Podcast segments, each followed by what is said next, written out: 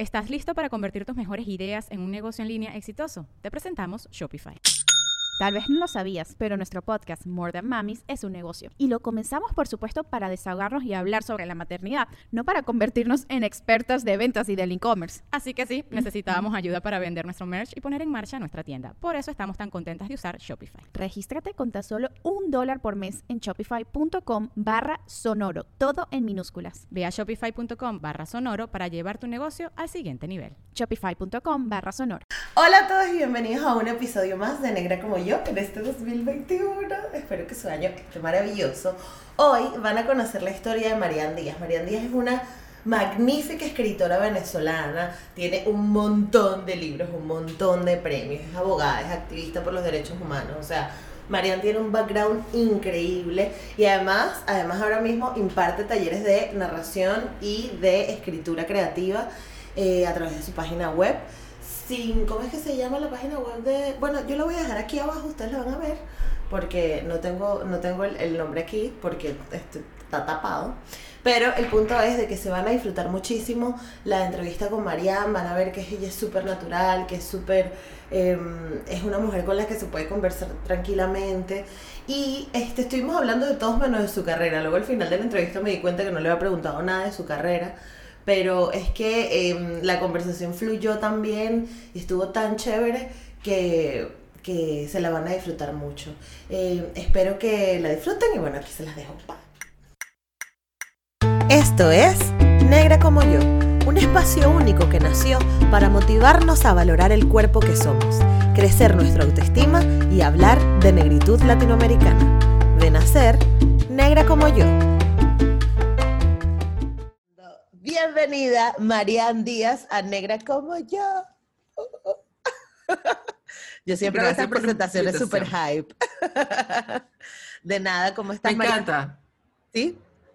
Me encanta el hype porque si uno se activa. Yo estoy desactivada porque, porque tengo sueño. Entonces, y además, no sé, 2020 me desactivó un poco. A todos. Pero sigue empujando. Entonces hace falta meterle hype a la cosa. Yo, yo sí creo en eso. Muy bien, muy bien. Uh, entonces eso, bienvenida Marian Díaz. Uh. ¿Qué tal? ¿Cómo te pegó el madrugonazo? Perdona que te hice madrugar hoy. No, esta es mi hora normal de, levantarme. Acá en Santiago son las 9 de la mañana y por lo general a esta hora yo ya tengo por lo menos una hora de trabajo metida. Ah, perfecto. Trato de levantarme a las 6, a las 7. Igual tengo sueño, o sea, no creas que no, o sea, igual tengo sueño, sí. Claro. Pero sí, yo soy más bien una persona tempranera, yo soy guariqueña, entonces los guariqueños nos, nos, levantamos temprano. Con el cantar del gallo. Como... Pero no te parece, sí, no te parece súper bonito. Bueno, yo porque, claro, en Barcelona, Barcelona tiene 200 años de urbanidad. Entonces es como demasiado, o sea, aquí ya no hay ni un grillo. Y es como, estuve en Venezuela hace dos años y fui al pueblo de mi familia y escuchaba los gallos en la mañana. Y para mí era como, dame un café para escuchar esto, era como tan súper lindo. ¿No extrañas eso de Guárico? Sí. ¿Sabes que, que, a veces la gente sube, eh, sí, a Twitter o cosas, no sé, grabaciones de las guacamayas en Caracas o los pajaritos donde sea que están. Tengo una amiga que está ahorita este, en una parte como rural de Colombia y pone como videos de los pajaritos y no sé qué. Y yo, Dios mío, los pajaritos. Ah, aquí no, yo no escucho pajaritos, yo no escucho nada. En estos días hubo una plaga de polillas y se empezaron a meter polillas. Aquí en la casa se metieron como tres, pero tengo amigos a los que realmente se le invadió la casa de polillas. Este, y, y, era como, mira, un animal. Sí. que no sea cucaracha. No, no hay, ni siquiera cucarachas hay. O sea, si yo veo una cucaracha, a lo mejor me alegro. Es que no hay nada, no hay insecto, no hay un zancudo que te, que te mate de dengue, no hay nada. En serio, no, aquí sí hay cucarachas, en sobre todo en verano. Es demasiado, es, demasiado aséptico. Entonces, bueno, yo me, yo me, yo me adopté una gata para que me hiciera la cuestión menos aséptica, porque esa falta de contacto con, con, con, no sé, con, con la vida es como raro. Claro, claro. Tu gata es hermosa, por cierto. La conocí una vez.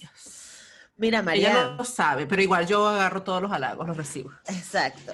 Mira, cuéntame cómo es crecer en Guárico. Oye, ya, la verdad es que yo no sé si te puedo contar cómo, cómo es crecer en Guárico, así como en general, porque mi infancia creo, que fue un poco rara. Em, yo siento que mis compañeros de escuela y, y, y de liceo también Ajá. tenían como otra vida, de otra vida. Sí. Es un pueblo, entonces, este, mi pueblo, digo, es un pueblo. Pero yo soy de Altagracia de Orituco, o sea, no soy ni, ni siquiera de San Juan de los Morros, de Altagracia de Y entonces era, eh, era muy de, de- de, no sé, de ir a pasar el, el día a la casa de los amiguitos porque vivían cerca, este, y no sé, de andar en la calle relativamente jóvenes, solos, porque es un pueblo, pues. en Claro, aquel todo el no mundo sabe quién eres. totalmente inseguro. Exacto. Este, ay, ¿dónde estás? No sé, en el abasto de no sé quiéncito, en la tienda del árabe, en la pizzería, no sé, eh, todo el mundo se conoce, ¿no? Exacto. Si te pierdes, te encuentran. Exacto. Pero yo por mi parte tuve una infancia, yo diría que un poco solitaria. Yo tenía amigos que iban a jugar conmigo a hacer la tarea, porque claro, yo también era la, la cerebrito de la cuestión, ¿no? Ok. Pero realmente no tuve muchos amigos. Eh, a mí siempre se me ha hecho, bueno, siempre. Como hasta los veintitantos años se me hizo muy difícil hacer amigos. Me cuesta eso de siempre porque me di cuenta ahorita que han pasado 15 años desde los veintitantos, ¿no? Entonces, por Claro. la mitad de mi vida ya. Em, pero como que hubo esa decisión en un momento en que encontré- empecé a encontrar gente que como que se parecía más a mí, ya estaba adulta, Claro. ¿no? Y, y- amigos reales, auténticos, como profundos. Em, y en la infancia realmente no tuve eso, tuve un par de amigos dependiendo de diferentes etapas, Ujú. eh, que sí considero que eran mis amigos, pero de resto era muy difícil para mí socializar. Yo además soy muy, muy introvertida, que es una cosa que la gente no me, no me cree. O sea, siempre que di- digo esto me dicen que estoy bromeando, no estoy bromeando, estoy hablando en serio. Muy introvertida, tengo problemas de socialización, o sea, me da miedo la gente, me da miedo la calle, me da miedo todo. Entonces, básicamente yo pasé mi infancia en un rinconcito de mi casa leyendo. Ok. Y leí todos los libros que había en mi casa, que eran muchos. ¿Y te me acuerdas de todos. alguno? Me de esa acuerdo época que te haya marcado? cosas. Bueno, em, así como esenciales de mi vida, había una enciclopedia este, que era, eh, no me acuerdo cómo se llamaba, Dios mío, el, mu- el mundo de los niños, creo que era que se llamaba la enciclopedia, pero que era el mundo de las cosas, el mundo de los animales, el mundo de la, cada, cada tomo, por lo menos había un tomo que era el mundo de los animales. Y entonces eh, todo el tomo eran animales y la explicación de qué hacían los animales y que de dónde venían y qué hacían y cómo vivían, etc. Qué cool. y había algunos que eran de el mundo, de, no, no me acuerdo cómo se llamaba, pero eran como las historias. Y entonces tenía cuentos de, de distintos países del mundo, un cuento de cada país. Mm. Y ahí yo vivía metida, eso era como... No ¿Y sé, por yo no sé veces yo releí esa enciclopedia. Pero porque habían tantos libros en tu casa. Mi mamá es escritora. Ah, mira. Eh, y mi papá era, hasta que se jubiló, maestro de sexto grado, maestro de primaria, y fue subdirector de la escuela. Este, entonces, claro, mi mamá es escritora, eso nunca ha sido un trabajo este, realmente formal, ¿no? Es su trabajo, digamos, ella era, era telefonista, era, eh, trabajaba en, en en, en la CanTV de aquellos tiempos. Imagínate Pero sí fue escritora toda su vida y, ten- y- y una de las cosas que hacía era que llevaba las páginas infantiles de, de distintos periódicos de allá. de. Ah, qué cool. Sí. Claro, eh, entonces tenías todo tenías todo pa- para estar ahí conectada con la lectura y con la escritura y con todo. Eh, ella, ella sobre todo escribía para niños, escribió otras cosas, pero, pero como que el fuerte de, de su escritura ha sido para niños. Y yo me ponía en la cama con ella, ella tenía una máquina de escribir Ok. eh, en la casa creo que había dos, y la ponían en el medio de la cama para armar sus páginas la máquina de escribir, y yo me sentaba en la cama con ella y le agarraba las páginas y se las repasaba por detrás, como el relieve que había hecho la máquina. Ajá, ajá. Y yo aprendí, yo aprendí a escribir así, este, medio solas un poco, a, le- a leer y escribir. Wow. Eh, después ya ella me, me enseñó, pero como que se dio cuenta que ya yo había aprendido cosas. Exacto. Eh, muy, muy, Qué bonito eso. muy, muy estereotípica la cuestión. Eh, No, pero no es Pero para nada, me parece como súper soñado, como súper lindo, ¿no? Que esté esto, o sea, es, un- es que lo que pasa es que yo hago cine, entonces ya yo, ya yo me imaginé la escena de tú sentadita. tú vas a hacer la biopic la cuando bio- yo sea de alguien. Vale. Sí. Te la produzco, te la produzco. Tengo, tengo otra amiga que quiere hacer mi biografía. Yo voy a ser tu biógrafa. Entonces, bueno, este, lo que falta es que yo me convierta en alguien para que valga la pena hacer una biografía. Lleguemos a ese punto primero. Exacto, hay que llegar, eso, es como antes, o sea, vamos a no amarrarnos, amarrarnos las trenzas antes de poner los zapatos, creo que no funciona. Exacto. Em, pero bueno, hay muchos libros y mamá realmente no me tenía ningún libro prohibido, me parece. Yo, yo creo que yo me alejaba de los libros que no me parecían atractivos. Como que tenía toda la colección de Agatha Christie. Y yo no leía Agatha Christie hasta un poquito más adelante porque me parecía como que lo veía. Y eh, tenía Carrie, me acuerdo que tenía Carrie. Y yo no he leído Carrie todavía, porque la portada era como toda llena de sangre y yo no. Pero no había como prohibiciones, sino como que ella me dejaba a mi ritmo. Claro. Era lo que tú consideres que puedes leer, pues, ¿no? Y me acuerdo mucho en la adolescencia temprana, no sé, 12, 13 años, este, me pasé como 48 horas encerrada en el cuarto leyendo lo que el viento se llevó. Pero sin salir del cuarto, o sea, mi mamá tenía que sacar del cuarto para comer.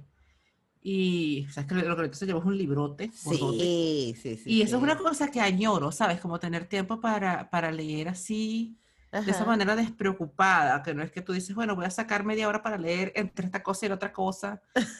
o este, me tengo que acostar a una hora decente para que me dé chance de leer un rato y claro. O este, no terminé de trabajar a las 10 de la noche, entonces hoy no leo, ¿no? Eh, sino como esas cosas, esas expansiones de tiempo de la infancia. Ajá, eso, es lo que yo añoro realmente. Claro, mierda. Ya, pero yo no sé, yo no estoy tan segura de, de si llegue. Por, bueno, a lo mejor en estos días que vas a tener de vacaciones. No sé, honestamente, porque yo siento que a uno le cambia la mentalidad, ¿sabes? Ajá, también, ¿no? Se pone como más como que uno es adulto. Uno es adulto, entonces uno es responsable de muchas cosas. Y creo que cuando esté de vacaciones, de repente voy a estar pendiente de que hay que fregar los platos, de que eh, no sé, hay que pagar la luz, este, hay que ir al mercado y comprar brócoli, qué sé yo. Y cuando uno es niño, o por lo menos yo, pues yo no tenía responsabilidades en la casa, responsabilidades domésticas. este, de hecho, se lo criticaron mucho mis hermanas. Mis hermanas son bastante mayores que yo. Okay. Eh, un, poco, un poco ayudaron a criarme. Y, y me criticaban mucho a mi mamá que ella a mí no me ponía tareas domésticas, porque yo era la menor y ya ya estaba grande. O sea, ah, y ella dijo así como, no, mira, déjala yo lo voy a crear así. Este, déjala y, y, aprenderá cuando le toque. O sea, cuando ella le toque saber cómo cocinar, ella va a aprender a cocinar. Y en efecto fue así, pero como a los 20 años. ya, ya, bien grande, bien grande. Ajá, y luego en la universidad, ¿dónde estudiaste en la universidad? Estudié en la Universidad de Carabobo eh, Derecho.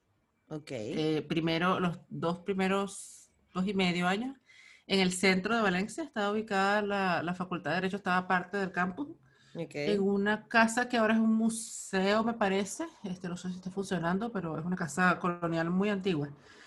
Y luego, como a mediados de mi tercer año, la movieron al campus con las demás facultades. Ah, Entonces fue como, esto es otra cosa completamente diferente. Pero sí, estudié, viví en Valencia desde que, desde que me mudé para estudiar y todavía tres años más después de que me gradué, o sea, ocho años. Luego me mudé a Caracas, viví tres años en Caracas y luego me regresé a Valencia y viví tres años más en Valencia antes de irme del país. Ok. Muchos años en Valencia. ¿Y qué tal, o sea, qué tal la época universitaria? ¿Ya te sentías un poquito más tranquila o, o, te podías relacionar mejor o eras igual de introvertida en la universidad? Como... Mm, bueno, sí, sabes, este, cuando yo estaba en el liceo hice un año de teatro. Eh, a mí me gusta muchísimo el teatro, me gusta muchísimo la actuación. Yo quería ser actriz realmente. Okay. Y, y, entonces hice un año de teatro este, durante, mientras estudiaba, o sea, como eh, taller por las tardes y tal. Y eso me ayudó mucho, encuentro, a desarrollar herramientas que me permitieran eh, como lograr esta distancia en que tú, no importa realmente cómo te estés sintiendo, o sea, sí importa, lo que quiero decir es que no, no tiene por qué determinar tus acciones. La manera en la que te sientes no tiene por qué determinar tus acciones. Yo creo que eso es algo además que en muchos aspectos de la vida a muchísima gente le afecta. Como decir, bueno, siento rabia, tengo que reaccionar con rabia. No, tú sientes rabia y puedes reaccionar de otra manera, no tienes por qué reaccionar con rabia. Eh, Lo importante es identificar la emoción, claro. Exacto. En mi caso yo tenía miedo y yo no tenía por qué reaccionar con miedo, actuar con miedo, actuar desde el miedo. este, y lo que me pasó después de eso fue eso, que en la universidad yo estaba aterrorizada, yo sigo aterrorizada hasta el día de hoy, pero... es entendible con una pandemia mundial. bueno, sí, además, ¿no? Eso empeora todo. Pero tenía herramientas. Eh, y esas herramientas me permitieron eh, quizás empezar a hacer algunas cosas a pesar de mi miedo, como em, empezar como a, atreverme a hacer ciertas cosas, a atreverme a hacer, a, ofrecerme para voluntariado en sitios, a, escribir eh, mis primeros cuentos en serio y hacer mi primer taller de, narrativa que implicaba que yo tenía que ir a Caracas y volver porque el taller era en Caracas. Este, a viajar. Por esa época hice, mi primer viaje al exterior sola y, fue de una vez, bueno, ok, Bélgica. Ok. y, era por dos días, por una cuestión de voluntariado, pero, pero obviamente eso da muchísimo miedo, estaba muy jovencita. Entonces, como a llenarme de esas experiencias que son las que te permiten, entonces, cuando las acumulas, ver hacia atrás y decir, ah, pero si hice aquello, entonces puedo hacer esto otro. Ok.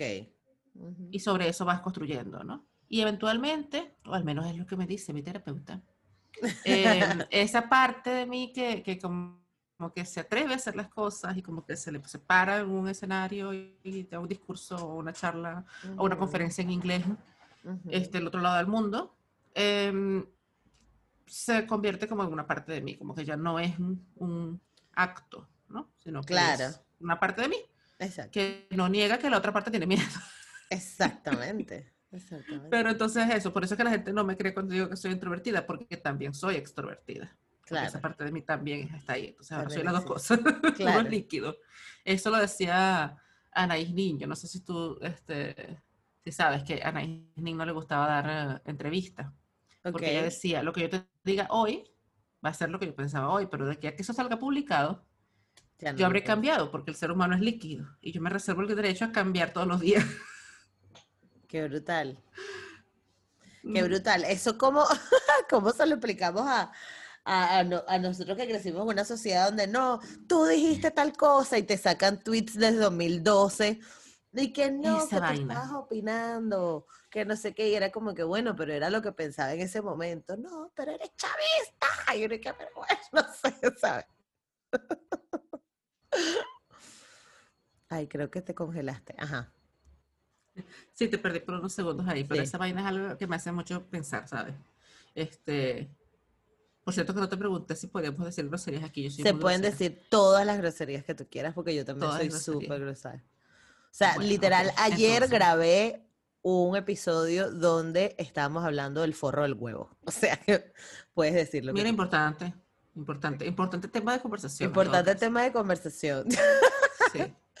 este, em, eso, eso. A mí me parece eso, que, que, que, que eh, justamente eh, nos estamos quitando a nosotros mismos la capacidad de, de cambiar, de mejorar, de aprender. O sea, si, si, si, enfrentamos todas discusiones como desde, bueno, pero es que tú dijiste tal cosa hace cinco años.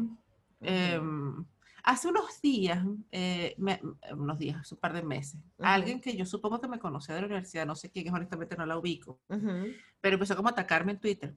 Y una de las cosas que me decía es que yo era chavista.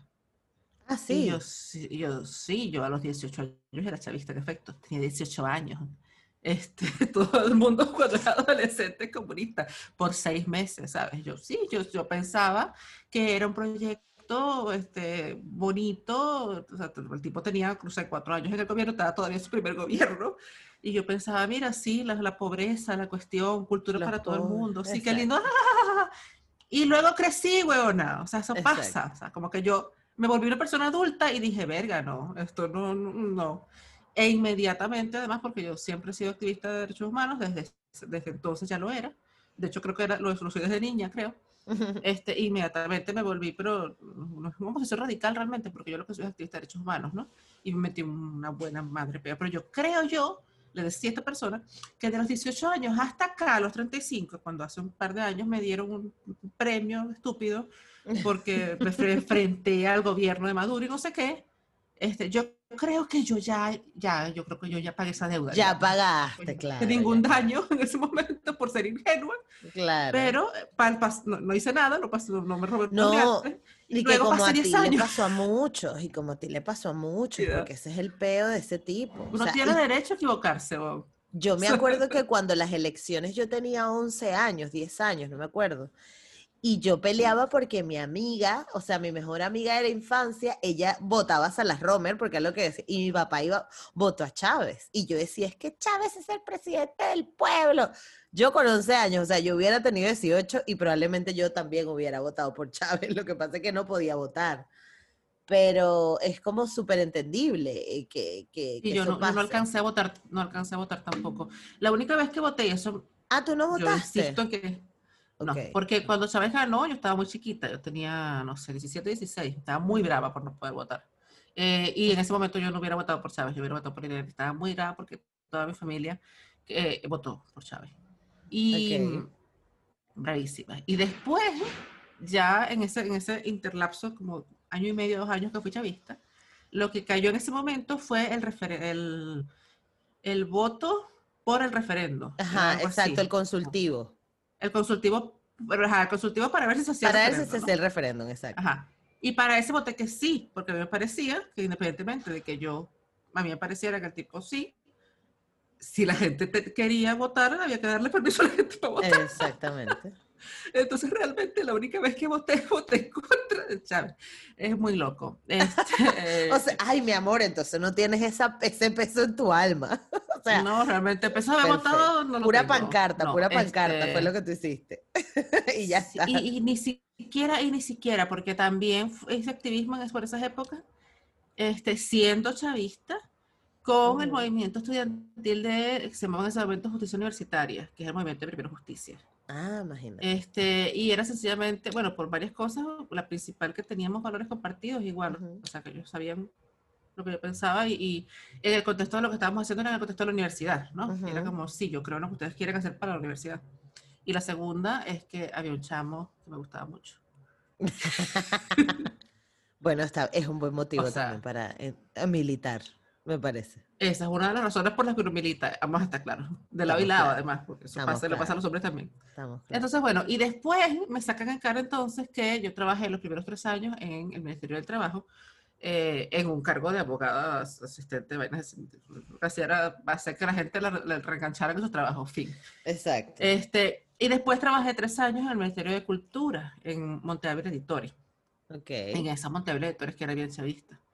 Eh, y esto era eh, con mi jefe, solo mi jefe, de hecho, sabiendo que yo era de posición bien radical. Ujú. Y esos años tuve que hacer activismo con seudónimo, Wow. este, porque tenía mi, mi cargo en Pico de Saburo todo el tiempo, ¿no? Ok. Y mi trabajo ahí era que, o sea, mi trabajo era de, de gerente editorial, un trabajo normal, de editar libros, pues, ¿no? Y yo sí Ok. pensaba que los libros que eran chavistas, de esos libros que estaba editando, pues eran libros, eran libros que tenían ideas, y, o sea, sí, las ideas al mundo, ¿no? Eso, eso son. Pero también editábamos todavía en esa época editores de oposición bien radical, que eran de la casa. Y parte de Mm, mi trabajo también fue este, que, que esos editores estuvieran invitados a los eventos, que esos editores to- todavía, hoy en día quizás ingenua por eso, pero de hacer, hacer eventos en los cuales yo pretendía que hubiera editores, de, de- escritores de, de diferentes colores políticos y tuvieran esos Ujú. espacios todavía, que eran espacios del Estado y que por, en consecuencia debían pertenecer a todo el mundo, ¿no? Este, y bueno, sí, como que mirando hacia atrás, pues quedé como una ingenua, pues, pero no, tampoco tengo ninguna vergüenza por el trabajo que hice en ese entonces, que fue, entre otras cosas, reeditar, reeditar libros de, de- y editar libros de escritores profundamente opositores y que saliera por Monte Ávila, que a mí me parecía que era lo correcto. Claro, pero no. Pero bueno, claro, bien. las cosas después se volvieron como súper, súper blanco y negro, ¿no? Que es lo, lo mismo que estamos hablando. Este, como que la gente no puede aprender de, de nada. Y entonces no podemos tener un debate satisfactorio. Y eso es súper extraño, además, porque se supone que esta es la era de la identidad fluida, precisamente. O sea, estamos hablando, por ejemplo, de que una persona transgénero, este, eh, nosotros debemos aceptar su identidad porque eso le pertenece a esa persona, su identidad le Claro. pertenece a esa persona, Claro. no a nosotros para decidir lo que esa persona es. Y una persona transgénero puede este, hacer la transición y puede detransicionar también, y eso no nos corresponde a nosotros. Exacto. Entonces, ¿cómo, eh, ¿cómo es que no puede una persona cambiar de opinión? Claro, además en, temas, de género, pero no de opinión. exacto, además en temas políticos que están, o sea, que, marica, o sea, yo hasta hace, hasta hace dos años estaba, o sea, ¿cuándo fue que, cuándo fue que Guaidó hizo el showcito del 23? Bueno, eso, o sea, yo lloraba, y yo decía, este hombre ha llegado. ¿sabes? Y luego ahora y que no, marica. Que todos hicimos el ridículo. Todos hicimos, Todos el hicimos el ridículo. ridículo. Yo fui, hice mi cola, no sé cuántas horas voté en la embajada. Ajá, una ajá, cosa, el tipo cuando se proclamó, yo lloré, yo, Yo lloré. lloré cuando se Yo lloro todas autoproclamó. las veces. Do- o sea, yo- eso fue una lloradera y yo que soy dura para llorar, lloré, yo, no puede ser, llegó la hora y mira, nada. Y entonces ahora no, nos van a tachar de yo no culpo a nadie por eso. ¿Estás listo para convertir tus mejores ideas en un negocio en línea exitoso? Te presentamos Shopify. Tal vez no lo sabías, pero nuestro podcast More Than Mamis es un negocio y lo empezamos por supuesto para desahogarnos y hablar sobre la maternidad, no para convertirnos en expertas de ventas y del e-commerce. Así que sí, necesitábamos ayuda para vender nuestro merch y poner en marcha nuestra tienda. ¿Y cómo suena con Shopify?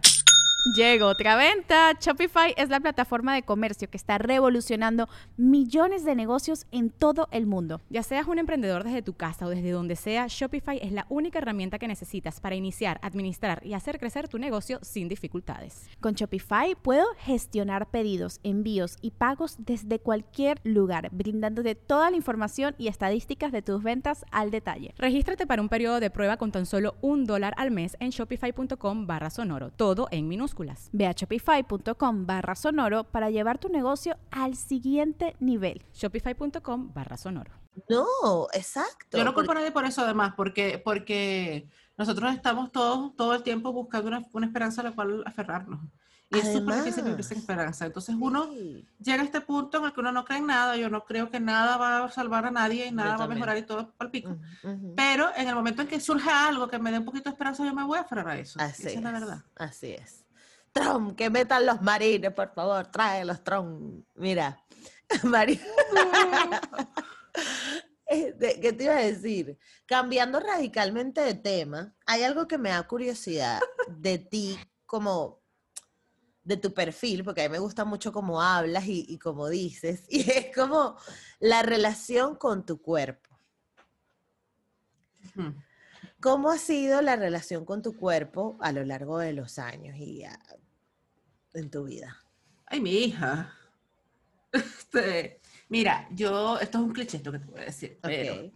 eh, yo soy de esas personas que eh, nunca he estado conforme con su apariencia, yo siempre me he considerado fea.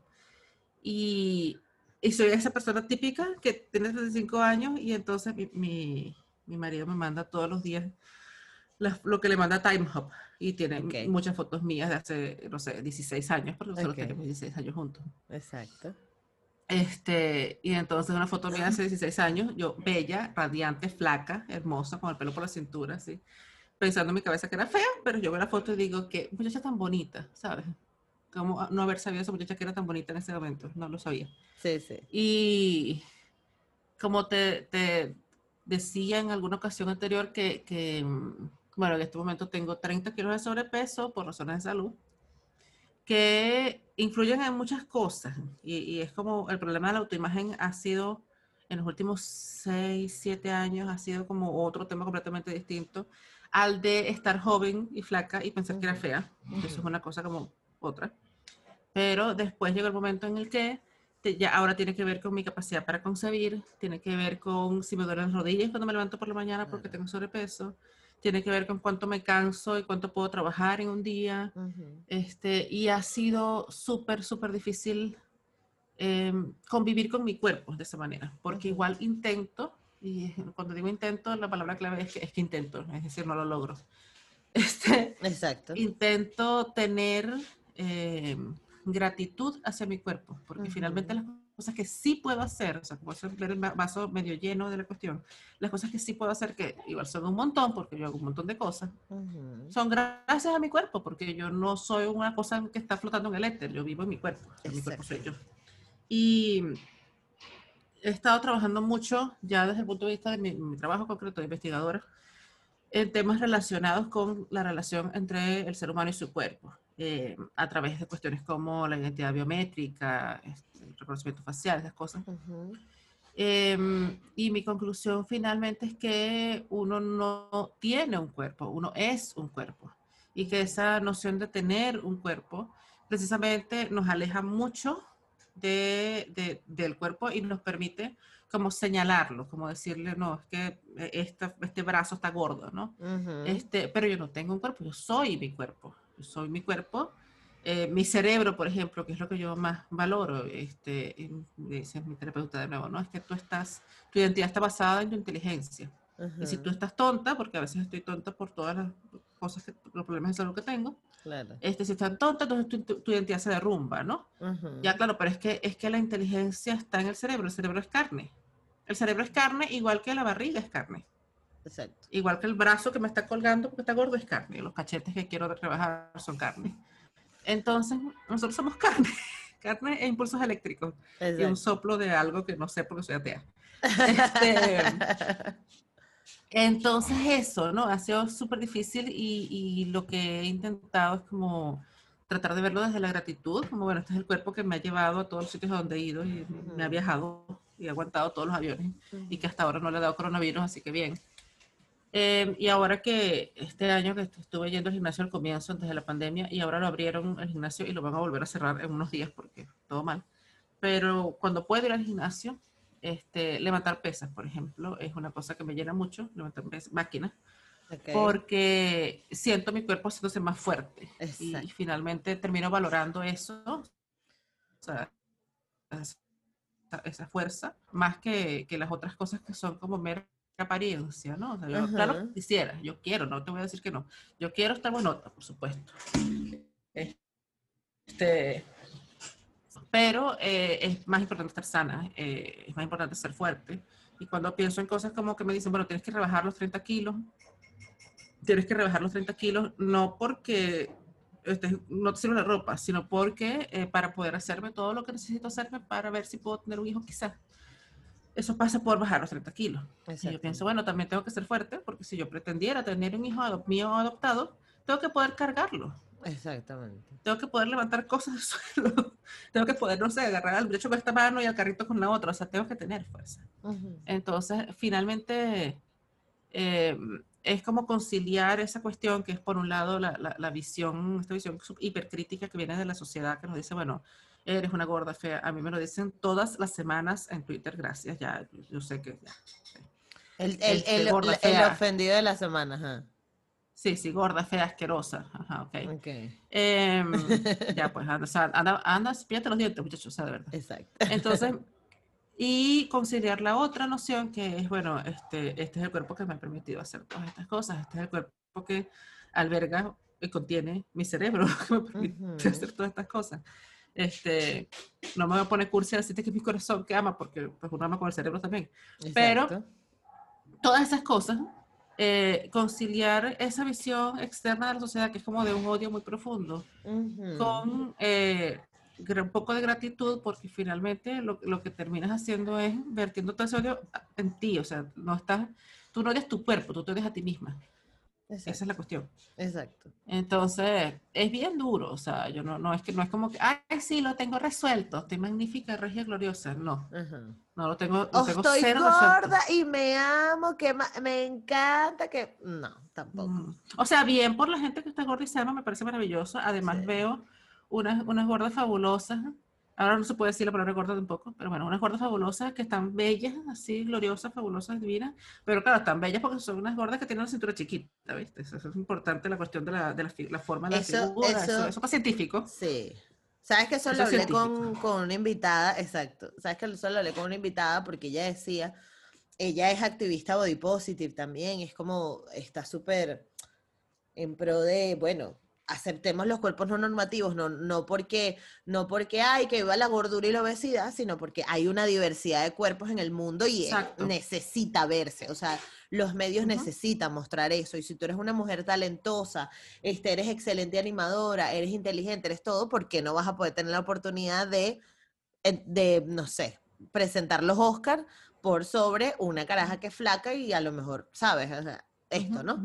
Entonces ella decía que una de las cosas que ella está notando es que ahora hay como una ola de que hay mujeres gordas o cuerpos gordos, pero entonces con, con una figura, ¿no? Y ella dice, es que eso tampoco, o sea, eso, ¿sabes? O sea, tampoco vamos a querer convertir a las mujeres gordas en mujeres con la cintura de avispa y entonces eres ¿sabes? O sea, es como que también querer generar un estereotipo dentro del el mismo movimiento body positive. O sea, es como... ¿Sabes qué? Yo creo que ahí hay una trampa y lo vengo pensando hace rato. Este, y es que e, esta cuestión de decir, ay, no, pero es que ella es una gorda bellísima. Ajá. Ay, no, es que yo, mi cuerpo, mi cuerpo es hermoso, así gordo. Los seres humanos no tenemos por qué ser hermosos. Ajá. Eso, nosotros humanos no somos un jarrón, no somos una estatua en un museo, no somos un cuadro ese valor no debería ser asignado a los seres humanos en absoluto en cuanto a expectativas. O sea, sí, por supuesto, hay seres humanos que son hermosos, chéveres, ¿no?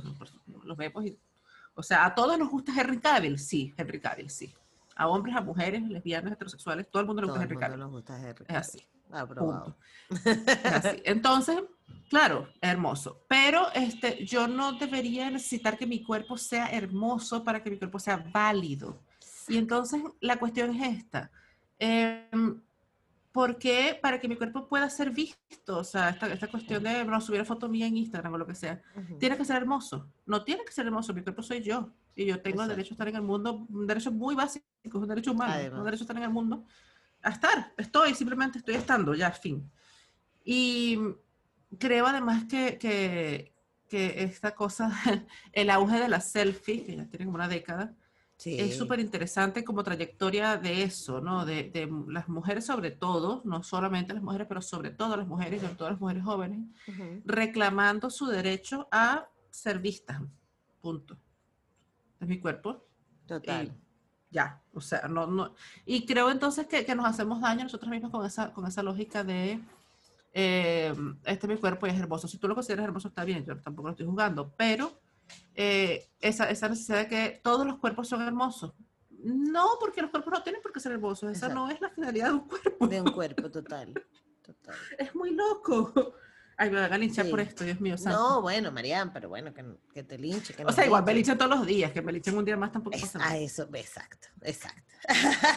no, pero igual, o sea, igual también no es como una forma de buscar valor, o sea, de ponerle valor a, o sea, como que también el mundo es tan superficial, la sociedad siempre ha sido tan superficial, ha valorado tanto, o sea, todos sabemos que las mujeres que han sido bonitas o que, o que desde pequeñas les han dicho, tú eres bella, tú eres bella, van al mundo con otra cara, o sea, se enfrentan al mundo con otra actitud completamente diferente y se enfrentan al mundo sabiendo de que ellas pueden hacer lo que quieran, pero es porque toda la vida han sido validadas perfectamente. Igual la gente que le dice, es que tú eres muy inteligente, que tú eres muy inteligente. Entonces esa persona cuando comete una tontería se siente que se le acabó el mundo porque es como, yo no puedo ser tonta o yo no puedo dejar de ser inteligente. Son como etiquetas que nos han puesto sin, como que sin necesidad, pero como que también las necesitamos. O sea, ¿por, ¿por, qué las necesitamos tanto? ¿Por qué necesitamos tanto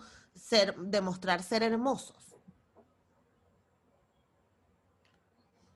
Yo no sé, honestamente, y es algo que, que me preocupa un poco, esto, esto que estás diciendo, que, que, justamente nos dicen desde niños, ¿no? es que, qué linda mi niña, qué linda, qué linda, qué linda, qué linda, qué linda, qué linda. Yo tengo una sobrina a la que le dicen todo el tiempo que es linda porque es linda, es hermosa. Este, y en estos días me mandó un audio de que había sacado 20 en unos exámenes y me dijo, es que yo soy muy inteligente. Este, y, y, hice como el esfuerzo de decirle, mira, este, ay, sí, qué linda mi niña, que es muy inteligente y es muy aplicada.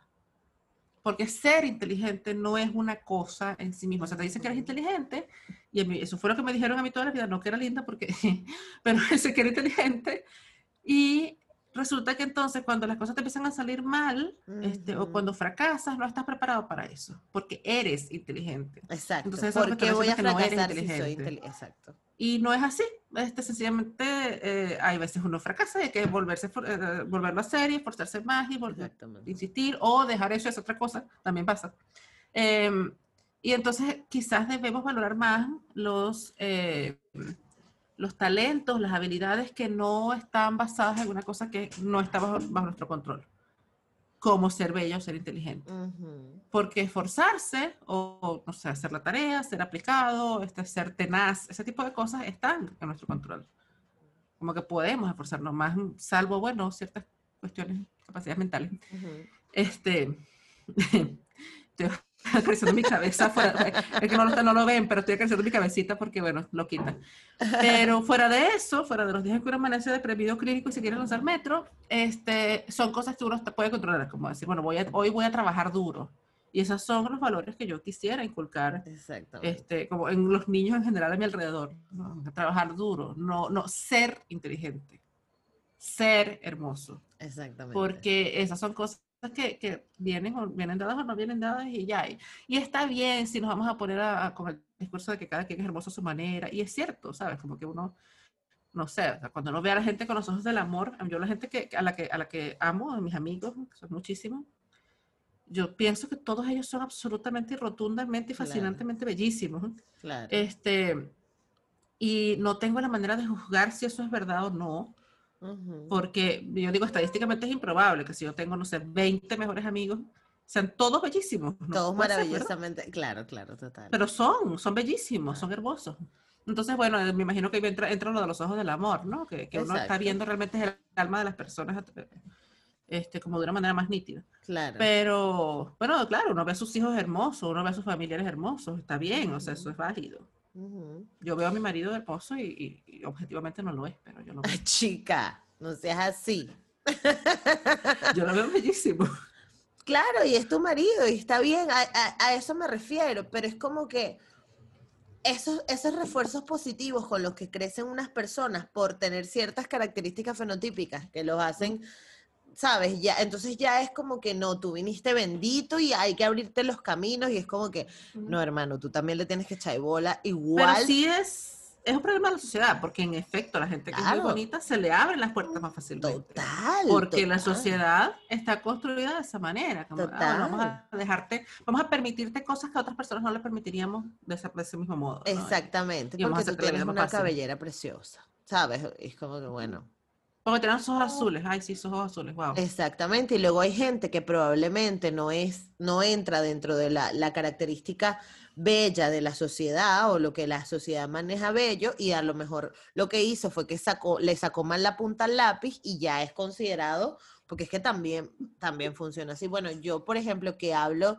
en el podcast de negritud y de, y de, y de todo esto, o sea, uno puede notar palpablemente las diferencias que te encuentras cuando una persona es blanca, caucásica, tal, europeo, con fenotipo europeo, tal, y cuando una persona es negra y el trato es completamente diferente. Y probablemente hicieron exactamente lo mismo, pero una persona sí está socialmente aceptada y la otra no. Oye, pero es súper así, y yo he tenido un montón de discusiones sobre esto con mis amigos latinos que son como yo, white passing, no sé cómo se traduce eso al castellano, pero que son white blancos de orilla.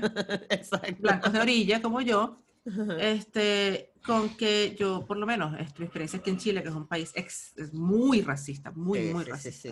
Este, mi experiencia ha sido muy fácil realmente. Claro, obviamente tenía por otras cosas como el hecho de que yo ya tenía trabajo cuando llegué y todo eso, pero también por el trato de la gente. Y de repente yo tengo amigas que son morenas, este, mujerones espectaculares, yo las, veo bellísimas, pero resulta que el, este, acá no las consideran tan hermosas como yo las veo, que son mujeres espectaculares, porque sencillamente no pasan del color de piel. Y no les ha ido tan bien, y todo les ha costado más. Y yo digo, porque, o sea, como que cuando me puse a analizar la cuestión me di cuenta, a las que nos ha costado menos somos de la tablita esta de, de los colores para, para arriba, y a las que les ha costado más son de la tablita para abajo. Y me di cuenta también cosas como, este, yo salgo y entro sola a todas las tiendas, bueno, ahorita no porque pandemia, pero antes, entro a las tiendas y nadie me dice nada. Este, y me di cuenta luego, entrando con mi marido, que es moreno, este, entrando a las mismas tiendas, eh, la sensación de que nos están vigilando como que piensa que nos vamos a robar o de que él se va a robar algo. Claro, yo lo siento porque ando con él, pero... Claro. Y eso es una cosa súper real y cuando a mí la gente me dice, este, siendo blanco de orilla, no es que yo no soy blanco. Sí, sí eres blanco, de esa manera eres blanco, eres latino. No, también que, este, por ejemplo, si solamente te ven la cara, pero no te piden los papeles, vas a tener situaciones más fáciles que una persona que desde la cara ya tiene discriminación. Bueno, entonces, entonces cuando, ah, cuando toques que te piden papeles y veas que eres venezolano, te jodiste, ¿no? Ok, pero... Pero son pero situaciones. En México, por ejemplo, hay un fenómeno, y a lo mejor seguramente pasará en otros países de Latinoamérica o del mundo, pero conozco es la anécdota de México, que la comunidad afromexicana que está en, en, en el estado de Guerrero, cuando va a México, o sea, cuando personas que son negras van al DF o se mueven de ciudad, obviamente, claro, la gente, si ellos están en su estado, todo el mundo sabe que hay negros en Guerrero y qué tal, pero cuando se mueven a otros estados, chama, o sea, los paran las policías y les ponen a cantar el himno nacional porque no creen que sean mexicanos. Ay, qué asco. A los afromexicanos, o sea, a los mismos, es, es como, ¿Sabes? Es como. Qué asco. Es muy duro. Son cosas a las que a lo mejor no está acostumbrado. Y entonces, claro, además, como no estás acostumbrado a esas cosas, te sales con perlas como no es que en Venezuela no hay racismo. En Venezuela hay racismo, amigo. No es así igual a este. No es la misma marca de racismo. Quizás es marca blanca. Es, pirata. Marca blanca. Marca calidad. Tapa amarilla, pues. Tapa racismo tapa amarilla. Pero, pero el racismo también. No, es el racismo, pero de nuevo, a, mis amigos y, a, mi pareja, este, los paraba la policía. Claro, pero es que, existir. Claro, es que a mi hermano, a mi hermano como con 15, 16 años, mi hermano es mucho más oscuro de piel que yo. Y bueno, ya es hombre y es negro, entonces es como que ya vas, ya vas para la calle, ya eres malandro, ¿no? Y lo pararon una vez la policía, pero con armas, marica. O sea, párate, y mi hermano como que venía del liceo, no sé dónde era que venía, era como, o sea, es, es muy loco. Y eso, claro, la mayoría de personas que viven en Caracas y se mueven en un entorno urbano, que no tienen contacto con las partes más populares o, o, sabes, como que, que uno llamaría la mayoría, no, no viven eso porque primero no son negros y segundo, a lo mejor no tienen que vivir en zonas donde esto les pase pero, pero sucede, pero sucede y no podemos como negarlo. Pero ¿cómo, cómo, qué, herramientas te han funcionado a ti, Marianne, para sobrevivir eh, psicológicamente estable en una sociedad como la venezolana con respecto al cuerpo y a esto de ser bello? Y el, con el psicológicamente estable jodiste, porque no has sobrevivido psicológicamente estable, yo he sobrevivido, pues. Exacto, ¿cómo has hecho? Este, ¿Qué te, ¿Qué te, ha servido? ¿Qué crees tú que te ha servido? Hmm. Mira, el, el, toda esta, esta gama de cosas que la gente blanca llama autocuidado, que no son realmente autocuidado, pero son cosas superficiales, como este arreglarse el pelo, arreglarse las uñas, hacerse trenzas en la cabeza. Este, vamos a, hoy, hoy nos vamos a delinear los ojos. Hoy, así como me estás viendo, no tengo nada de maquillaje. Qué horrible, Dios mío. Pero bueno. No, estás bien, este, Yo normalmente no me maquillo mucho. Gracias, mi amor. Son los ojos del amor que me miran. Em, entonces, yo normalmente no me maquillo mucho, yo de hecho soy la, la tomboy de, de, mi casa porque mis hermanas son así punta en blanco, bellas, divinas, además gracias, mis hermanas son una es rubia, la otra es pelirroja, gracias, a mi mamá se le acabó la tinta de color cuando salí yo, pero bueno, en todo caso, es difícil, es bien difícil esto, no creas que no es difícil, porque claro, igual es como en ese contexto. creciendo bajo la sombra. Ay, mira qué bellas estas, estas Barbie, y luego yo. Y luego eh, pero como ese tipo de cosas, como no sé, hacerme, hacerme Sí, exacto. y esto. Em, eh, hacerme el, delineado con el rabito y la cuestión, me olvidó, ¿cómo se llama eso ahora, chica? Por Dios. Delineado. El, delineado gato ese. Este, esa verga. Eh, a mí me gusta mucho eso. O pintarme la boca de rojo, porque es como mi color insignia, tener la boca pintada de rojo. Este, ahorita no, porque, claro, mascarilla. Pero esas son cosas que son como súper simples y que a mí me ayudan un montón los días que me amanezco sintiéndome fea. Porque es así, o sea, no, no, no tiene otro nombre, son los días que me sintiéndome fea. Este, que me siento así como que soy, no sé, una, una, cucharada de, de, avena reseca, así, ¿no? Exacto. Este, entonces, nada, me pinto la boca de rojo. Eso por un lado. Este, pero por otro lado, también creo que a lo largo del tiempo, como eso es muy puntual de hoy, así. Y a lo largo del tiempo, creo que lo que he hecho ha sido enfocarme mucho en otros valores que tengo y olvidarme un poco de mi cuerpo, lo cual no es que lo estoy recomendando, solo digo que lo he hecho. Em, y entonces me he enfocado mucho en cosas como, bueno, mi inteligencia, me he dedicado muchísimo a mi carrera, a, mi trabajo como, como, investigadora, como activista, como abogada, pero también como escritora, como profesora de escritura.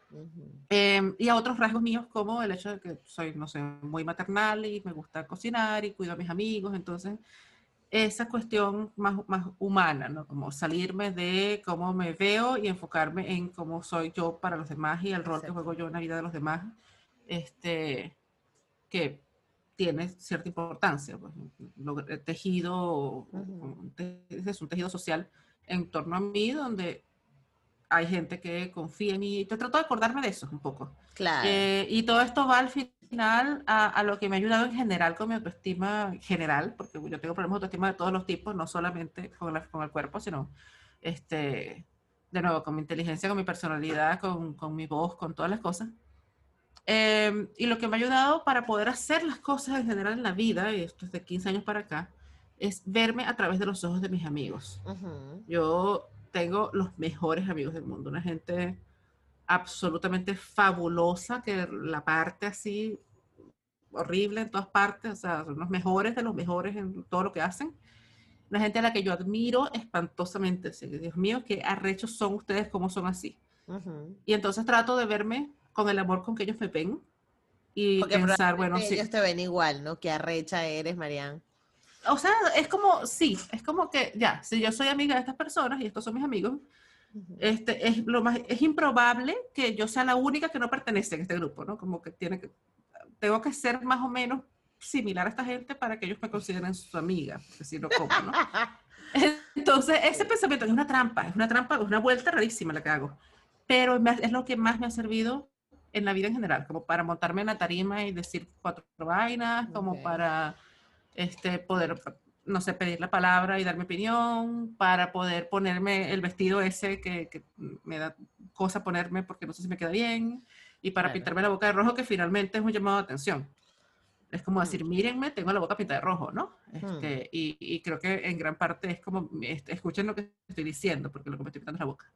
Exacto. Em, y entonces eso, para ser como, para, para ser esa mujer como asertiva y, y este, un poquito demasiado intimidante, que la gente me ha dicho que, que le aparezco a los demás, que no es como yo me siento para nada, pero para ser eso... intimidante, sí. Ay Dios. Mm. Sí, sí. Qué feo. No, pero no, no en el mal sentido. Hay un buen sentido para ser intimidante. No, o sea, sí, es como, eres así como donde pones el pie, todo el mundo sabe que, no sé, ¿sabes? Así. Bueno, yo no me siento así para nada. Eh, eh, una, una, vez estaba, justamente, esto lo digo porque una vez estaba en un, no sé, estaba en una mesa comiendo con una gente. Y estaban como ocho amigos míos. Y todos en determinado momento, yo no sé por dónde venía la conversación, pero todos coincidieron en decir que yo era intimidante. Y estos eran mis amigos. Y yo, ¿cómo puedes tú, siendo mi amigo, percibirme como intimidante? ¿Qué te pasa? Claro. Y me acuerdo que en el momento eso eh, me hizo sentir mal. Como que eso nunca ha sido lo que yo pretendo proyectar, para nada. Claro. Pero eventualmente dije, bueno, nada, esto es como una herramienta más en la cajita de herramientas, ok. Este... Pero es que a mí, por ejemplo, a mí me gustaría ser un poquito más intimidante. Porque así la gente no te mete el dedo en el culo. O sea, en mi caso es que yo soy, ay, bueno, no importa, siéntate aquí. O sea, y ya, entonces abusan. ¿Ves? Yo no sé, yo no sé si la gente me mete el dedo en el culo, no sé, honestamente. No. Em, porque no te escribes y tú te mando el calendar. O sea, ya tú estás poniendo un límite. ¿Entiendes? Coño, marica, pero es que si lo pones loca, tú tienes que ver la cantidad de citas que yo tengo esta semana. Claro, exacto. Para, tú lo ves desde, desde el aspecto organizacional y tal, pero desde fuera es como, verga, qué arrecha esta tipa. ¿Sabes? Claro, además la parte en la que te metes a buscar horas, que es lo que pasa esta semana en particular, ayer, anteayer me dijo una persona que no es que me metí a buscar la hora, pero este, cuando le di para adelante ya no estaba la hora. es lo que tiene, claro. sí, es lo que tiene. Es particularmente este par de semanas porque me voy de vacaciones, como te dije, ¿no? Entonces estoy, cerrando todo y tengo como, no sé, hoy tengo cuatro reuniones. Imagínate. Entonces, este, sí, son cuestiones que, que de repente yo las veo de una manera y la gente las Claro. Ah, pero yo no creo que debamos verlo desde el aspecto negativo. Claro. O sea, para ti te parece que es algo bueno. A mí me parece rechísimo, claro. Yo quisiera ser demasiado intimidante. Pero tú sabes que, o sea, claro que lo sabes, entonces es una muletilla. Este, eh, las mujeres eh, no nos suele gustar que se nos vea asociadas con ese tipo de valores. Sí, sí. Porque nos socializaron para ser suavecitas, ¿no? Y entonces cuando yo siempre he tenido problemas con mi feminidad, con, con ser poco femenina, y cuando me dicen cosas como esa, yo lo que escucho es que no soy suficientemente femenina. Este, whatever that means. Yo no sé qué significa ser femenina. O sea, porque yo veo a Meryl Streep. Hay una mujer más femenina que Meryl Streep en la vida del mundo mundial. Pero Meryl Streep es intimidante. Ah, es para allá iba, para allá iba. Claro. Esa es una mujer, esa mujer, esa mujer pisa, esa mujer pisa duro. Oda, ¿no? Entonces, claro, yo no sé qué es lo que significa esta idea nebulosa de ser femenina. O pero cuando me dicen eso, por ejemplo. Por ejemplo. O sea, quizás, quizás debemos, debemos como shiftear, este, shiftear, no sé. Bueno, debemos como mudar nuestras visiones de qué tipo de mujer, qué tipo de feminidad estoy aspirando, ¿no? Porque finalmente todas las mujeres que yo admiro, en, términos de, eh, a ver, Personas famosas, ¿no? Ajá, Sí, en términos de personas famosas, porque yo tengo muchísimas personas que admiro, más personas que admiro en la vida como concreta, cotidiana.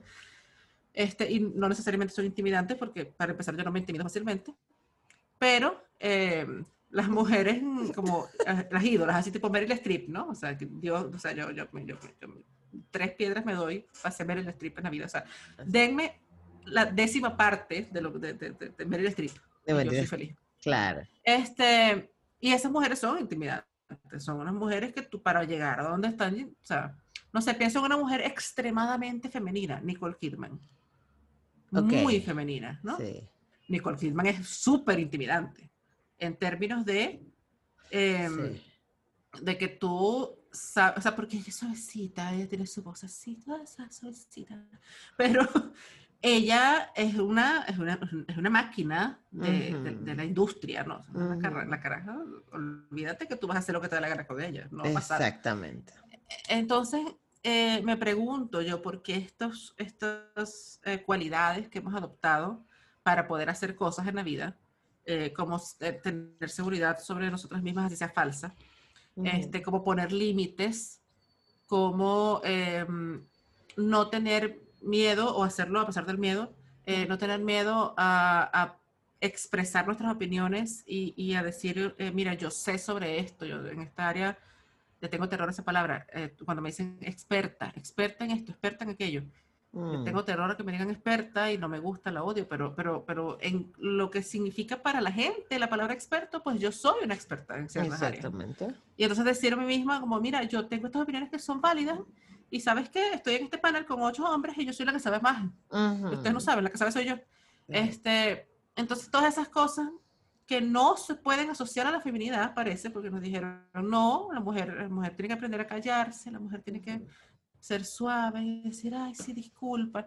Y una cosa, por ejemplo, que me estoy tratando de quitar, que es, este, yo pienso que, o yo creo que, cuando voy a decir algo que es un hecho, porque yo lo sé. ¿Sabes? Hay cosas que yo sé, las sé porque las estudié, las sé porque tengo los datos en la mano.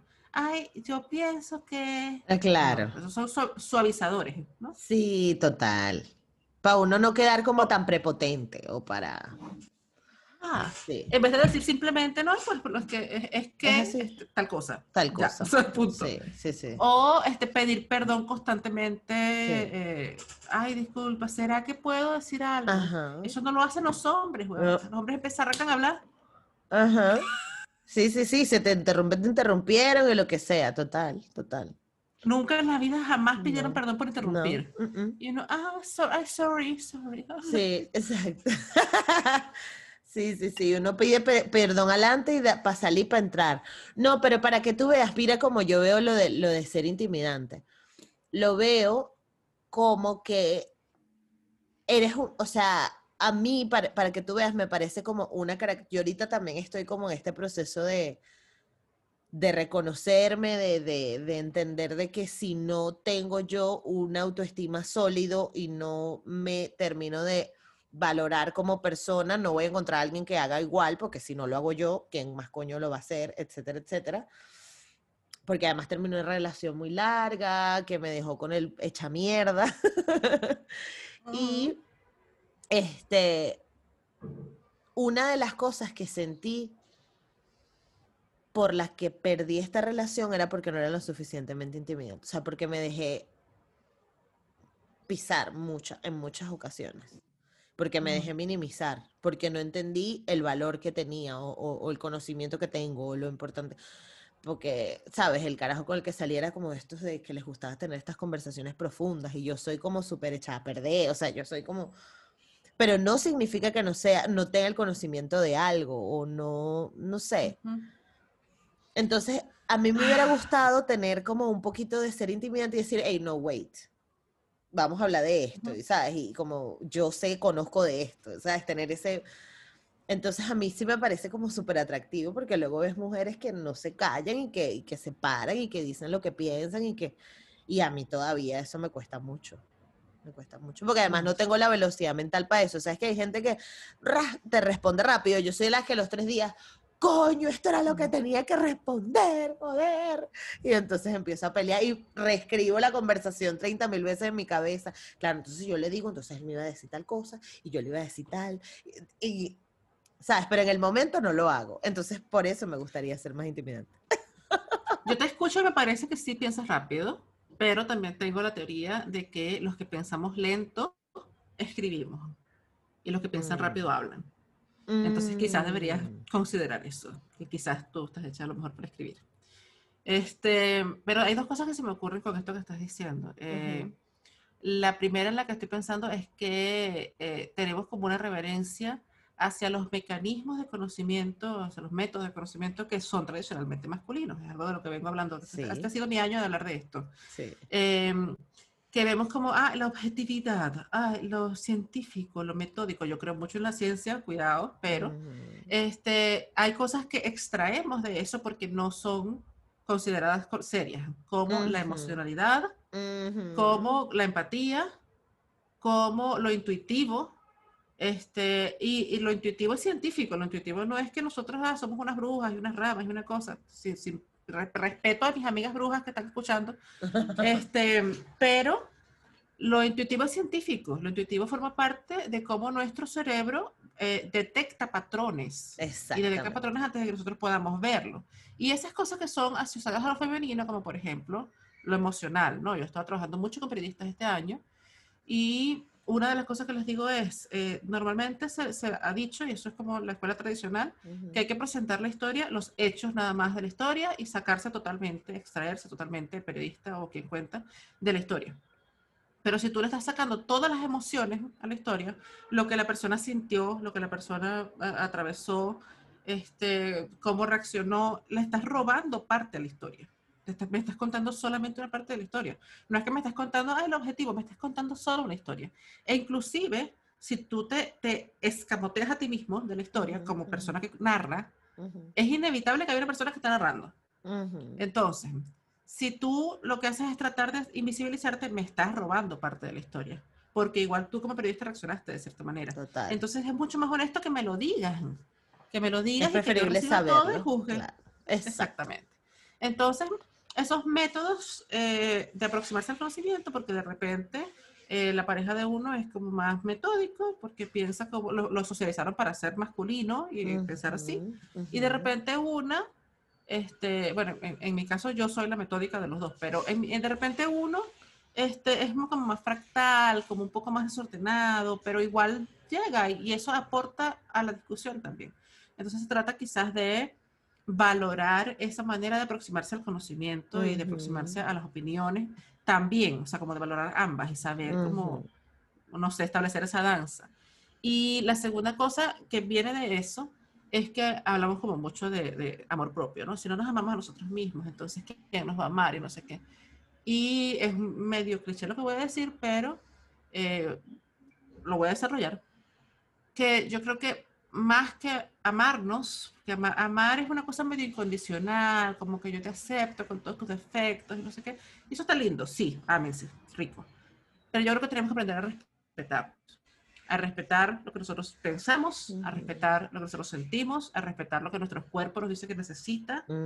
este, y eso pasa por aprender a escucharnos a nosotros mismos. Yo creo que eh, una, eh, no sé, yo he pasado meses sin escucharme a mí misma y, y cuando estoy como súper deprimida me doy mucho cuenta de eso que, que, se me olvida, no sé, algo esencial, bañarme, se me olvida bañarme. Y se me olvida bañarme porque me desconecto de mí misma y de mi cuerpo por completo, no me estoy escuchando. Obviamente mi cuerpo me está diciendo, mira, amiga, váyate. Este, apesta, amiga, váyate.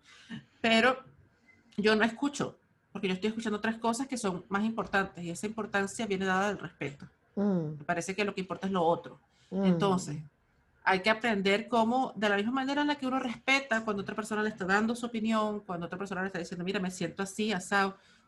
Uno, eh, y esto es como mi moto en la vida, así como me veo a través de los ojos de mis amigos, trato este, de darme el mismo respeto que le doy a mis amigos y el mismo, el mismo trato que le doy a mis amigos. Yo cuando, si viene alguien a decirme, incluso pues, si no es mi amigo muy cercano, viene a decirme, oye, me siento mal hoy, hoy no voy a poder X y Z, yo lo entiendo automáticamente, mira, sí, todo el espacio, auto, auto avisa, claro. Cuidado, amor, quiérete. Pero si lo hago yo misma, no, si lo hago yo misma, digo, no, sabes que vale verga, o sea, porque ponte a trabajar, estúpida. Entonces, esa, esa, esa narrativa que parte desde un irrespeto profundo, ¿no? Eh, es decir, no, mis límites yo no los respeto yo misma. Y eso se lo decía hace unos meses a mi, a mi terapeuta justamente. Y decía, bueno, muy enfocada en ponerle límites a los demás. Y yo es que los demás no están irrespetando mis límites. La que está respetando mis límites soy yo. Cuando yo le digo a los demás que pueden hacer esto o aquello, o cuando yo misma no me duermo a la hora que es, no como a la hora que es, no expreso mis, las opiniones que estoy pensando y no expreso mis emociones que estoy sintiendo, la que está respetando a sí misma soy yo. La que no está respetando sus límites soy yo. Mm. Entonces, si no partimos de ahí, ¿qué, ¿para dónde carajo vamos a llegar? ¿Cuál amor qué? Exactamente. Total. Wow. Es muy poderoso esto que acabas de decir porque es, es, tal que así. No, y uno, ay, bueno, no importa, ya me acuesto, o lo que sea, ay, bueno, me voy a acostar sin lavarme la cara, y ya está. Y después, tres semanas después, coño, tienes la cara vuelta a mierda. Bueno, o sea, es una consecuencia. Literal. ¿Sabes? Sí, sí, totalmente, totalmente.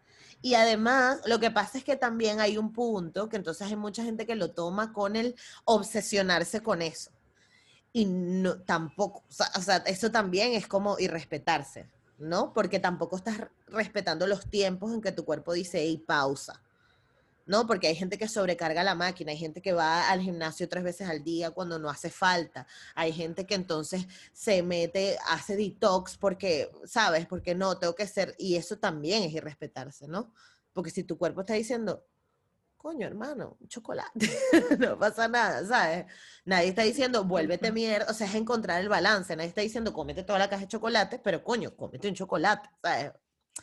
Pero eh, bueno, es como intentar entender este, ese, ese, ese engranaje para que funcione bien, porque si no, nos volvemos, o sea, o nos vamos por un lado, o nos vamos por un lado de, de me olvido de mí, o nos vamos a un lado de estoy extremadamente pensando en mí y me olvido del mundo.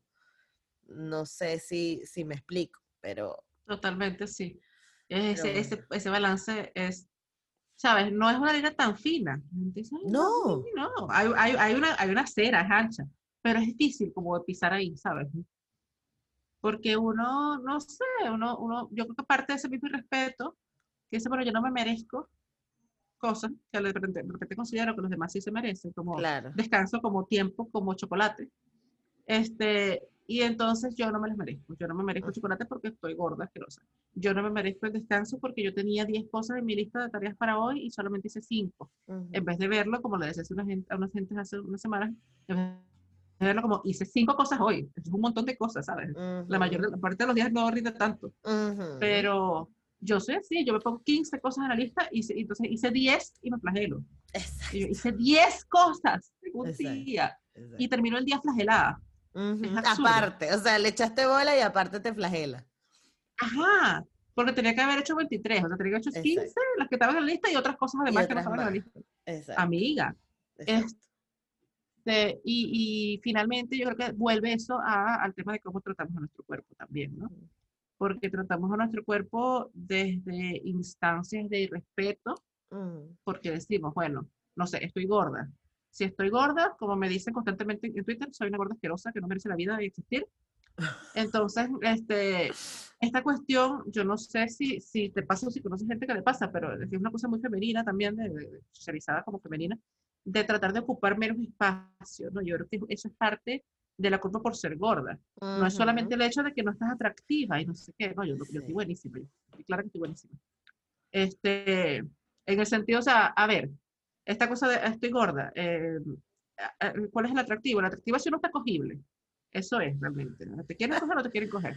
Total. yo sé que me quieren coger, yo, yo, sé que estoy cogible. Pero a mí me dijeron que, este, no sé quién me lo dijo porque no fue mi mamá definitivamente, pero me dijeron que las mujeres no teníamos que ocupar tanto espacio. Tanto espacio cuando hablamos, tanto espacio cuando existimos, tanto espacio cuando opinamos y tanto espacio cuando nos sentamos. Entonces, cuando yo estoy gorda y siento que este, como que estoy ocupando mucho espacio físico, es como que, ay, estoy gorda, comprimir mi cuerpo, ah. eso me pasa igual. Zip. Sí. Ajá, punto zip, exactamente. Es una gran metáfora, me encantó. Este, y me pasa como si estoy en un panel con cuatro tipos y no quiero hablar, porque estoy, ay, estoy hablando demasiado, yo hablo más que un radio fiado. Y entonces me, cuando me dicen, no, es que tú hablas mucho, yo lo escucho como una crítica. Y de repente no es una crítica, de repente me lo estoy diciendo a alguien que me, le encanta escucharme hablar. Me lo han dicho mis mejores amigos que se pueden sentar ahí seis horas escuchando hablar porque me aman. Este, y les parezco fascinante, además. Pero yo lo escucho como una crítica. Yo lo escucho como estás ocupando demasiado espacio. Exactamente. Yo estoy hablando contigo y me estoy preguntando si estoy hablando mucho. ¿Sabes? Este, y eso es para todo. Entonces, si no nos damos el permiso de ocupar el espacio que nos merecemos en el mundo, el espacio que nos corresponde en el mundo, entonces nunca vamos a poder llegar a ese punto de, ay, amo mi cuerpo. No, porque para amar tu cuerpo primero tienes que darle permiso a tu cuerpo a existir, de ocupar el espacio. Y eso aplica para tus opiniones, para tus emociones, para todo. Cuando, cuando, y lo mismo, cuando tratas de suprimir, ay, no, es que estoy triste, tengo ganas de llorar, pero no, ay, no, comprímete. No, o sea, tienes que darle el espacio que corresponde a esas emociones. Tienes que darte espacio para estar triste, espacio para estar feliz, espacio para celebrar tus logros, espacio para llorar tu tristeza. Y todo eso, insisto yo, viene de esa cuestión que nos enseñaron, no, tienes que ocupar la menor cantidad de espacio posible porque eres mujer, tienes que hacerte un punto chiquitito que no te notes en el fondo de la cocina, allá. Sí. A mí eso me pasa mucho porque hay que, hay, que hay como yo discuto mucho con mi compi de piso porque ella se pone siempre que no, que no es así. Yo le digo, claro, porque claro, yo también, o sea, yo también soy grande. O bueno, yo me siento extremadamente grande, yo no sé, o sea, realmente a lo mejor estoy bien, pero yo me siento como que ocupo mucho espacio, ¿no? Lo que tú dices. Entonces siempre digo, no, es que claro, o sea, por ejemplo, hay un tipo que me gusta, entonces yo digo, claro, es que este carajo le gustan las mujeres pequeñitas, flaquitas, chiquiticas, ¿sabes? Como Yogi Flow, que se pone un traje de baño talla XS y yo no soy eso. Entonces, como que el tipo nunca me va a parar bola.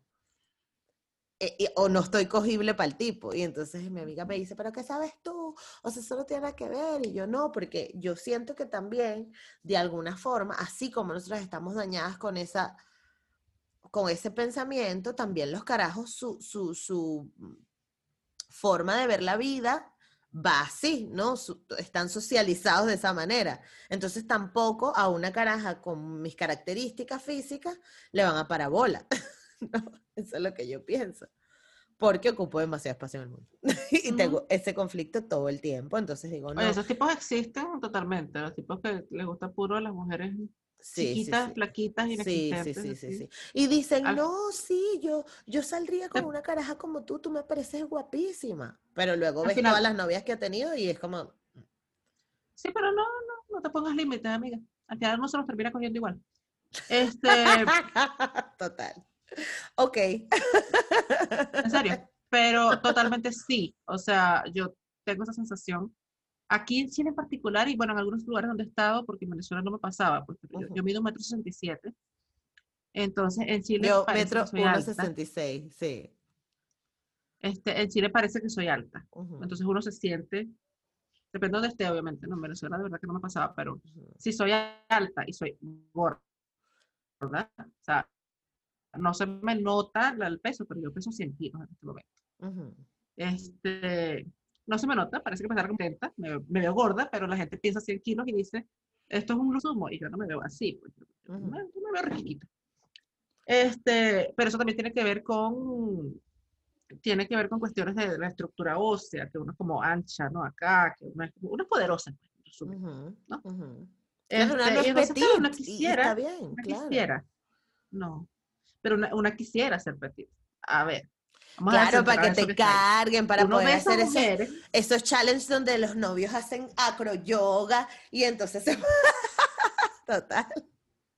Totalmente. Y en las películas, no sé, tú ves una película de romántica o de Navidad, que te cae, está, está nevando, los dos están caminando y el tipo la agarra por la Ajá, cintura resbala. Ajá. Ajá. No, marica, eso no va a pasar. Pues, a una no le va a pasar, total. De hecho, a mí me pasa. O sea, a menos que uno se enferme horrible y se ponga bulímica mal, pues eso no va a pasar, amiga. Por ejemplo, a mí me pasa que eh, mi hermano, o sea, bueno, mi mejor amiga, esta que te digo, es súper flaca. Este, pero ella igual genética, o sea, la caraja come como y entonces mi hermano siempre hace cosas con ella y la carga, no sé qué. Entonces yo siempre le digo, inténtalo conmigo. Y él me dice, pero yo puedo. O sea, yo, y yo, o sea, te lo juro que me siento, lo voy a aplastar, le caí encima, ya se fracturó las rodillas. Y hemos hecho varias veces mierdas donde él me carga. Y de hecho tengo una amiga que hace croyoga, hicimos acroyoga en la playa y tal. Pero te lo juro que yo temblaba porque yo decía, es que no puedo. Y todo el mundo, sí, pues en contigo, o sea, quédate tranquila. Y yo decía, es que yo soy demasiado, estoy gorda. Y era como que, es como que, no, o sea, y da igual, al final, al final, y yo sigo un montón de carajas en Instagram que hacen yoga, o, hay unas que, se llaman Fat Dance Movement, que las sigo también, me encantan, y son chicas gordas bailando, y un montón de gente, como que estoy intentando como que alimentarme con eso, y es como que, es que no se trata del cuerpo que tengas, se trata de la capacidad, o sea, sí lo puedes hacer, porque tu cuerpo es capaz de hacerlo. La cuestión es que tú tienes esa barrera mental de que no, no puedes. Claro, pero es que es eso, o sea, finalmente estas mujeres que no se pesan el doble de uno, pero este, eso no importa porque tienen, eh, han ejercitado el equilibrio, la agilidad, la Y calizo, liso es una locura. Y parece que no pesan, parece que no pesan porque vuelan así, ajá. Y no se trata de eso, se trata de que para poder llegar ahí tienes que darle permiso a tu cuerpo de ocupar el espacio que está ocupando. Exactamente. Pues esas mujeres no están, no están con esa huevonada. O sea, esas mujeres tienen que extenderse, tienen que, tú sabes. Exactamente. Y bueno, yo siento que para mí eso ha sido el gimnasio cuando puedo ir, cuando, cuando el gimnasio abre, porque pandemia. Pero este, eso, como, como poder ver la capacidad de tu cuerpo en vez de lo que tiene de pronto en falta, ¿no? Ajá. Aunque igual es súper duro, porque vas al gimnasio y entonces tanto es pocas mujeres flacas, magníficas, con esas licras, con esas licras nuevas, ajá, con esas licras nuevas por aquí, en Cotica. y tú con la, una camisa de, de una camisa de primero justicia del 97. o sea, ¿tú crees que uno va a ponerse estas vainas usan crop top? Ajá, ajá. Crop top, crop top, con toda la barriga afuera. y yo las veo y digo, aunque venga todos los días por tres años, no, exacto, y ese es el pedo. y la gente también. Claro, es que es genética y hay un peo de que la Organización Mundial de la Salud decidió que si tú medías esto, tú tenías que pesar esto. Entonces, si no estás así, no, es que tienes tanto. Y es como que, bueno, hermano, no. O sea, porque a, a mí una ginecóloga me lo dijo hace muchos años y me dijo, tú no te preocupes porque tú nunca vas a ser flaca. O sea, tú eres grande. Y luego yo veo a mi, a mi mamá y a mi papá, y claro, coño, yo salí de ellos dos y los dos son grandes, es lógico que yo sea grande, ¿sabes? Ninguno de los dos es, ay, pequeñito, petit, no, entonces es lógico. Ajá, ya, que me internece, él se va. Eso, te quedaste, te quedaste diciendo por qué, por qué tenemos que trabajar. Ah, sí, que porque que la gente que escucha este podcast también tiene que trabajar, igual que nosotros. Sí, pero bueno, la gente que escucha este podcast, este, o que lo ve, está haciendo, está trabajando mientras nos escucha. y nosotros le estamos dejando nuestros sí. Así que nada, de verdad, muchísimas gracias por haber estado conmigo. Cuando quieras repetimos, cuando lo que sea, lo que necesites, ya sea que estamos aquí. Este, te mandé gente para tu curso. No sé si te enteraste. Si tienes dos personas que están ahí que vienen referidas por mí. ¡Qué éxito! Sí, sí, esa, sí. esa es la clase de afiliados que yo necesito. total, total. Tienes que avisar para cobrar comisión, mujer. No, Date un chica. cupón de comisión. Exacto, dame un cupón de descuento. Negra como yo, 20.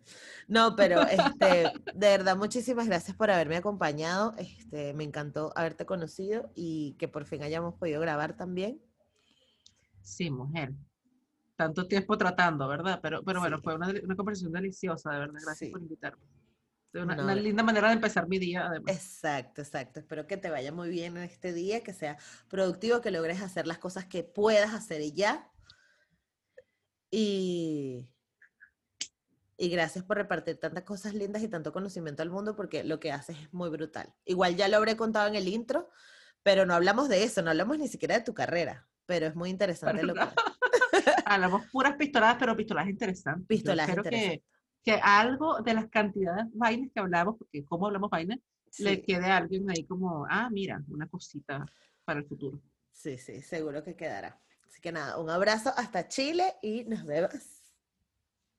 Besos. ¿Qué tal?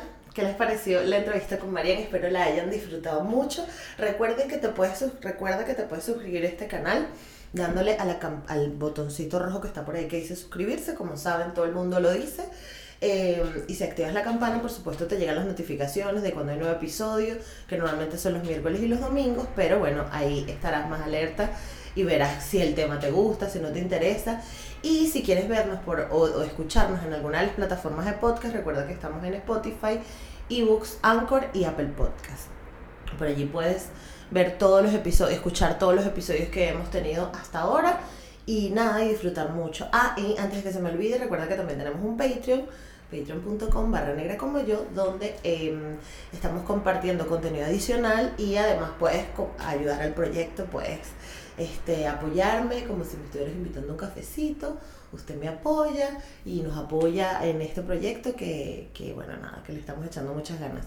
Así que nada, ya arrancamos el 2021, no hay tu tía, bienvenidos, espero hayan disfrutado mucho y nos vemos en otro episodio. Chao.